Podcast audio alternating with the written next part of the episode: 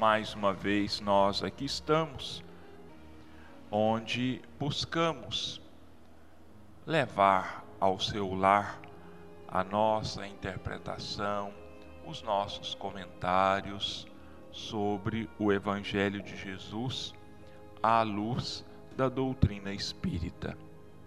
Hoje nós vamos começar um novo capítulo, o capítulo 5. Bem-aventurados os aflitos. Bem-aventurados os que choram, porque serão consolados. Bem-aventurados os que têm fome e sede de justiça, porque serão fartos. Bem-aventurados os que padecem perseguição por amor da justiça, porque deles é o reino dos céus. Mateus, capítulo 5, versículos 4, 6 e 10. Bem-aventurados vós, os pobres, porque vosso é o reino de Deus. Bem-aventurados os que agora tendes fome, porque sereis fartos. Bem-aventurados vós que agora chorais, porque rireis. Lucas, capítulo 6, versículos 20 a 21. Mas ai de vós, ricos, porque tendes no mundo a vossa consolação. Ai de vós, os que estáis fartos, porque tereis fome. Ai de vós, os que agora rides, porque gemereis e chorareis. Lucas, capítulo 6, versículos 24 e 25. Justiça das aflições. As compensações que Jesus promete aos aflitos da terra só podem realizar-se na vida futura. Sem a certeza do porvir, essas máximas seriam um contrassenso, ou mais ainda, seriam um engodo. Mesmo com essa certeza, compreende-se dificilmente a utilidade de sofrer para ser feliz. Disse que é para haver mais mérito. Mas então se pergunta por que uns sofrem mais do que outros? Por que uns nascem na miséria e outros na opulência, sem terem feito para justificar, sem nada terem feito para justificar essa posição. Porque para uns nada dá certo, enquanto para outros tudo parece sorrir? Mas o que ainda menos se compreende é ver os bens e os males tão desigualmente distribuídos entre o vício e a virtude. Ver homens virtuosos sofrer ao lado de malvados que prosperam. A fé no futuro pode consolar e proporcionar paciência, mas não explica essas anomalias que parecem desmentir a justiça de Deus.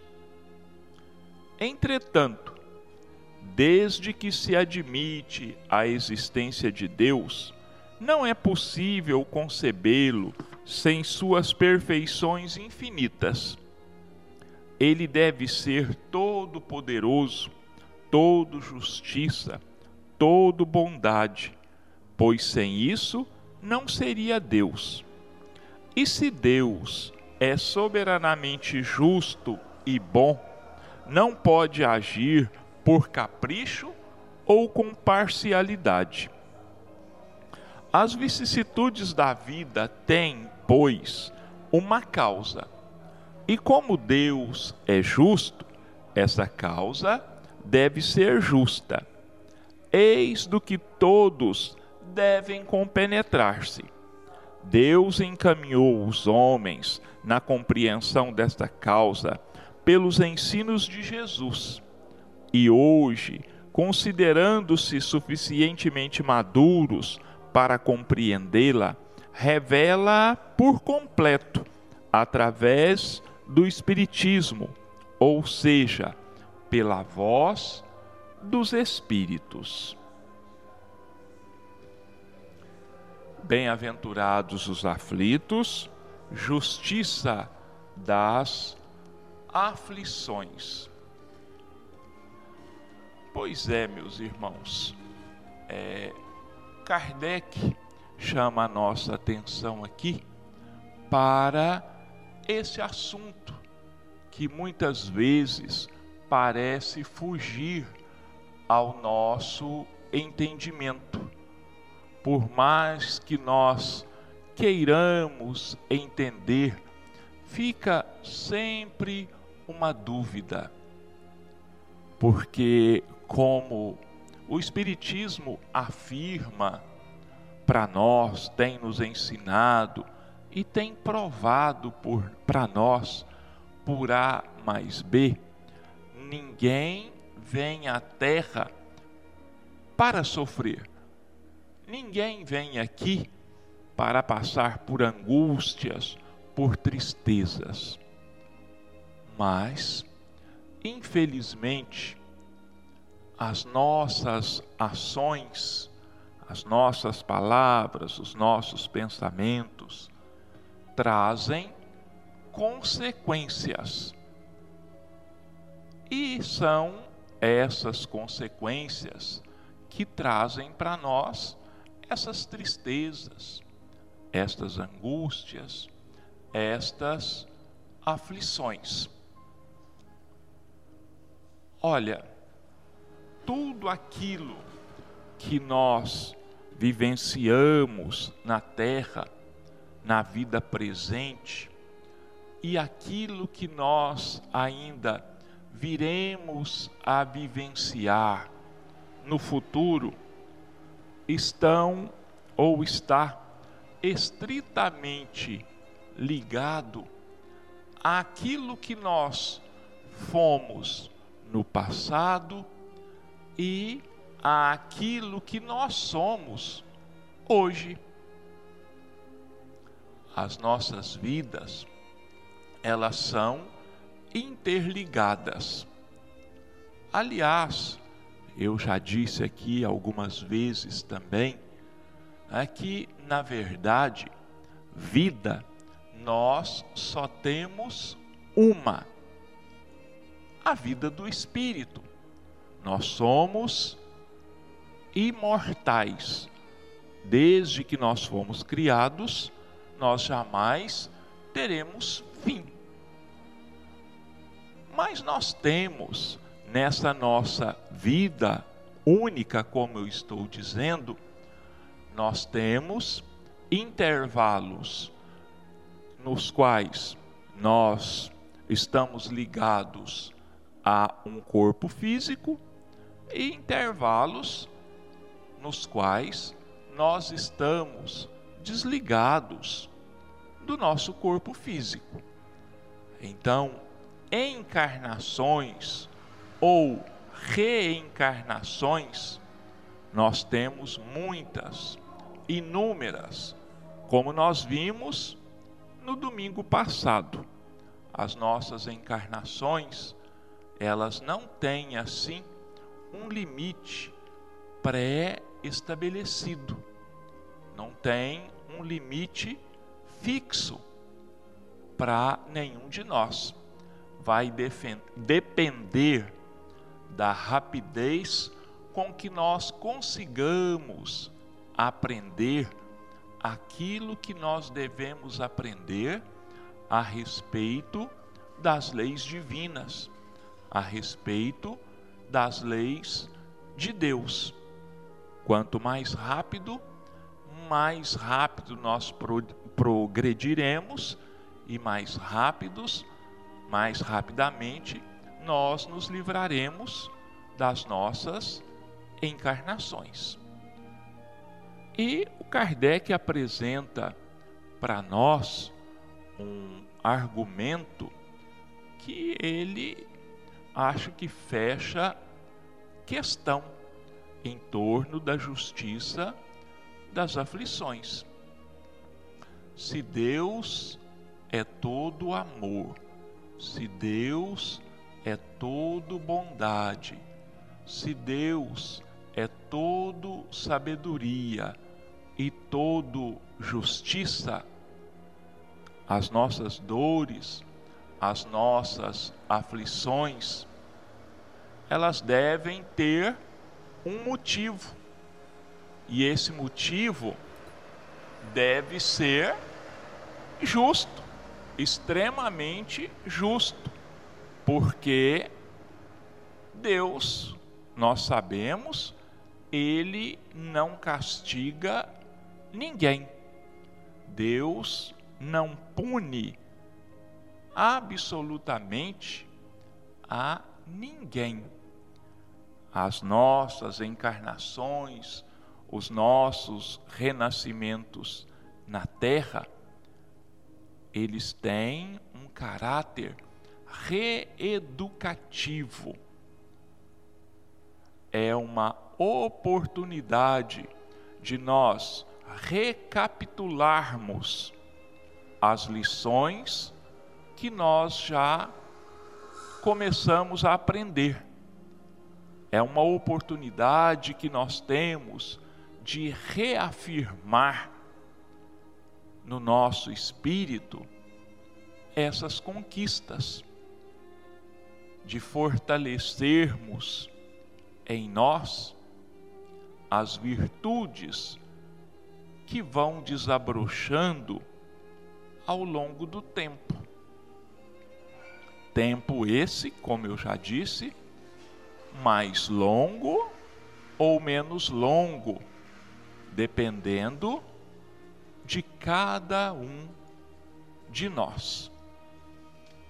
Vamos buscar então acelerar esse arrependimento, vamos firmar conosco mesmos o compromisso da mudança, da transformação e do crescimento.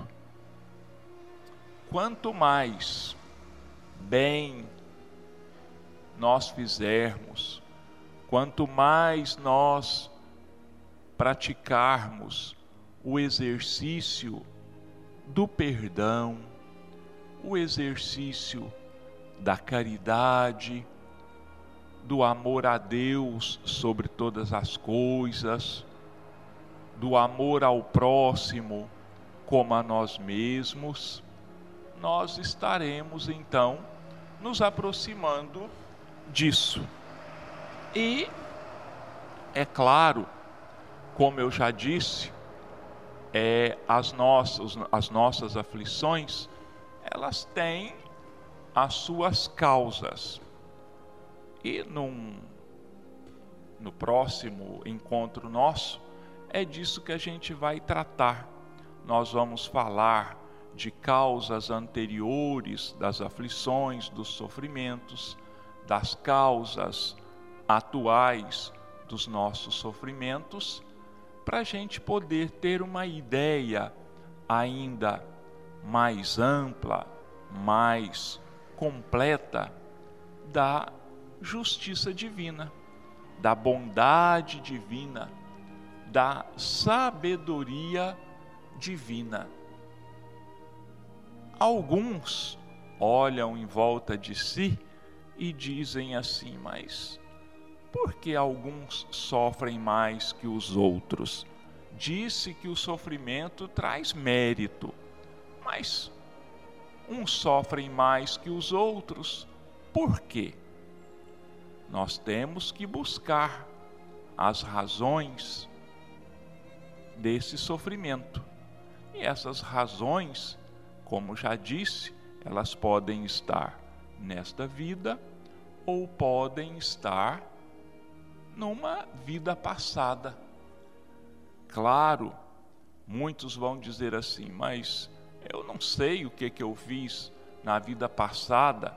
Na verdade, muitos né, sequer acreditam na reencarnação. Então, como que eu, se eu não me lembro, o que, que eu estou pagando? Por que, que eu estou sofrendo? Se eu não me lembro o que eu fiz em vidas passadas. Isso também nós já comentamos aqui. Isso tem para nós um fim extremamente benéfico. É simplesmente para nos ajudar, é para nos proteger de nós mesmos que Deus colocou esse véu sobre as vidas passadas.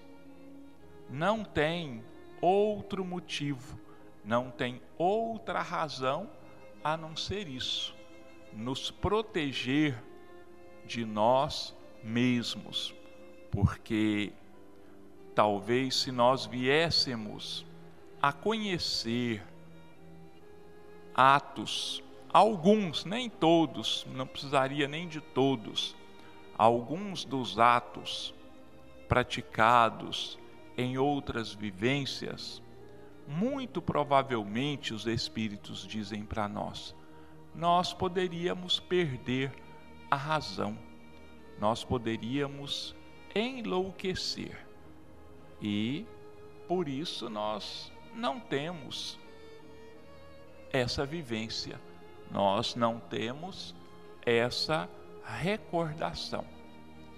Mas podemos ter certeza, absolutamente ninguém sofre inocentemente.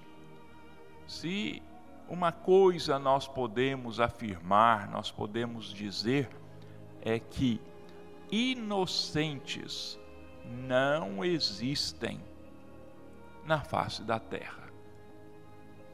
Se nós estamos aqui, é porque nós assumimos diante da justiça divina, diante de nós mesmos, compromissos sérios que precisam ser revistos, que precisam ser reavaliados e precisam ser refeitos, precisam que nós consigamos substituí-los por boas ações que vão trazer para nós a nossa paz de consciência, vai trazer para nós uma certa tranquilidade. Bom, meus irmãos, nós terminamos aqui o, a primeira parte dos nossos comentários, então nós vamos partir para os comentários do livro Sinal Verde de André Luiz e Chico Xavier. Continuando com os nossos comentários, a segunda parte dos nossos comentários nesta manhã de hoje, como nós já dissemos, nós vamos analisar e comentar o que o André Luiz nos ensina no capítulo 48 do livro Sinal Verde. Imprevistos durante visitas. Quem de nós já não se deparou com algum tipo de imprevisto, principalmente né, durante é, algumas visitas que a gente esteja fazendo? Às vezes acontecem coisas e nos deixam assim meio, vamos dizer, desnorteados, né? sem sabermos como nos portarmos, como nós devemos proceder. E André Luiz, então, é, lista para nós uma série de possibilidades e a melhor maneira de agirmos diante desses acontecimentos. É claro que nós devemos manter o decoro, nós devemos manter a educação, nós devemos é, exercitar a discrição diante disso. Então vamos ver nessas situações listadas por ele o que seria mais conveniente para nós na maneira de agir.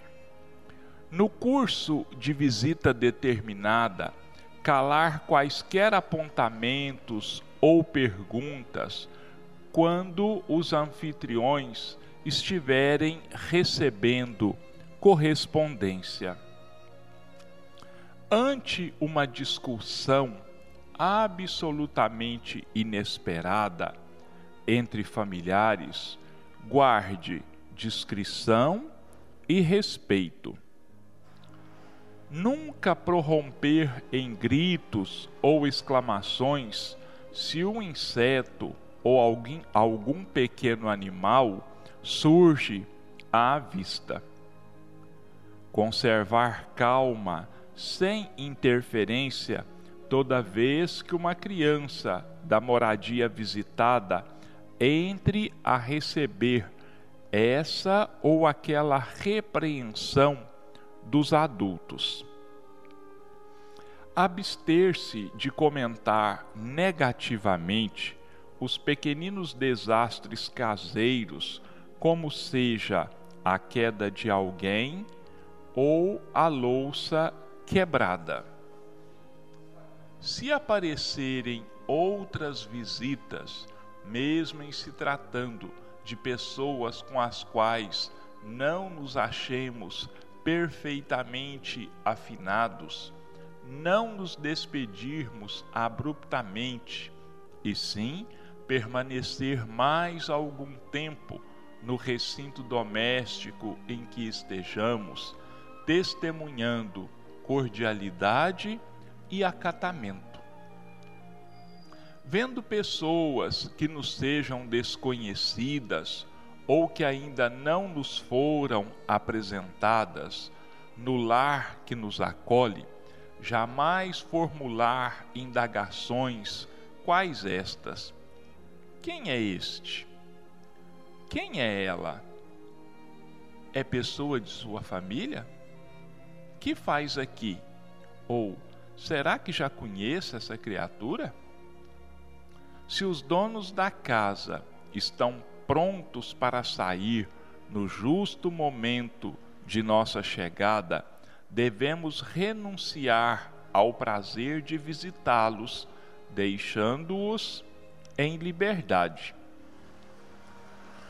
Quem visita deve sempre levar consigo otimismo e compreensão para serem usados em qualquer circunstância. Então, vejam os nossos irmãos que, que são né, circunstâncias passíveis de acontecer. São coisas, acontecimentos comuns, corriqueiros no dia a dia de uma família. E se nós estivermos em visita, devemos ter muito cuidado na nossa maneira de agir, na nossa maneira de falar. Antes de tudo, devemos nos lembrar de que somos simples visitas. Os donos da casa são eles. As atitudes de cada um, a maneira de falar, de agir, não deve merecer de nós nenhum tipo de observação ou crítica. Devemos nos colocar de lado como simples espectadores. E, além disso, nos abstermos de comentários quando deixarmos esse lar, que nós não nos transformemos em alguém a colocar em evidência as possíveis fraquezas das pessoas, assim como nós não gostaríamos de ver as nossas próprias fraquezas expostas em público. Não podemos observar com insistência colocação de móveis, de adornos. Isso reflete o gosto daquela família. E nós não podemos dar palpite.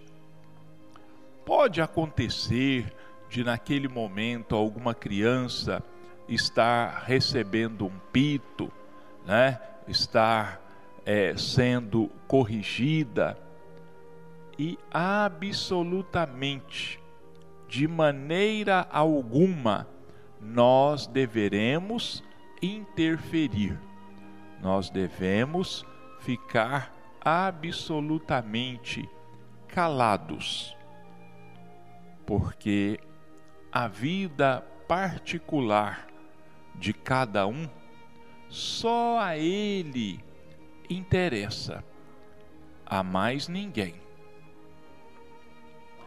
Estamos num determinado lar. E chega alguém também em visita, mesmo que forem pessoas com as quais nós é, não tenhamos relações sociais ou pessoas com as quais nós não tenhamos nenhum tipo de afinidade, com os quais nós temos determinados desacertos, é de extrema má educação, é extremamente ofensivo que nós queiramos nos retirar imediatamente. O que nós devemos fazer é permanecer ainda por algum tempo, educadamente. Nós não devemos, não só nessa situação, mas em qualquer outra situação, darmos de, demonstrações de que determinada pessoa ou determinado grupo de pessoas não nos é bem-vindo, não são aceitos e tolerados por nós. Isso é uma extrema ofensa às pessoas que chegam e também àqueles que as estão recebendo. Chegando em uma casa, em um lar, para uma visita, e a gente percebe que as pessoas estão ali prontas para saírem, também para é, cumprir com seus deveres, seja ele de visita, um dever social ou qualquer outro dever, nós deveremos nos retirar educadamente, deixando a aquelas pessoas a total liberdade. Nós não sabemos a que tipo de compromisso estarão indo atender, se tem hora marcada, se tem alguma coisa importante a resolver naquele momento. Aliás, nós não costumamos fazer isso, mas seria muito importante se a gente indagasse de antemão se aquela família estaria em casa em tal ou tal hora se poderiam nos receber por alguns minutos, se a nossa visita não seria inconveniente, se não iria atrapalhar em alguma coisa o andamento normal naquela família. Curiosidade a respeito de pessoas que já estejam visitando ou que cheguem depois de nós, curiosidade em sabermos quem é esse fulano ou essa fulana, onde é que eles moram, o que é que é que eles fazem, são parentes de vocês, o que são de vocês, nada de curiosidade. O que aquela família ou aquelas pessoas acharem que seja conveniente, espontaneamente elas passarão as informações que julgarem úteis, justas e necessárias. Nós sabemos que conhecer um pouco da vida das pessoas, isso é com o tempo, é com a convivência, é que nós vamos conhecendo. Nada de ficarmos bisbilhotando sobre a vida das pessoas, sobre as suas origens. Nada disso. Absolutamente não podemos e não devemos fazer isso. É uma coisa tão óbvia, né? É uma coisa tão sabida por nós, mas que na grande maioria das vezes a gente se esquece de colocar em prática. Nós devemos ter para com os outros o mesmo respeito que nós gostaríamos que tivessem para conosco. Outra coisa, quando nós vamos visitar alguém, nós estamos indo àquele lar oferecendo a nossa solidariedade, os nossos préstimos. Então, nós devemos levar conosco palavras de alegria, palavras de estímulo, palavras de otimismo. Absolutamente, nós não deveremos abrir a boca com a intenção de denegrir alguém presente ou ausente, levantarmos assuntos que tragam constrangimento às pessoas, que tragam tristezas, lembranças de fatos que elas gostariam de esquecer e de que todos esquecessem. Então, é uma coisa que parece bem simples de se colocar em prática se nós buscarmos em tudo e por tudo, como dizia já Jesus há dois mil anos atrás, fazermos aos outros exatamente aquilo que nós gostaríamos que os outros nos fizessem.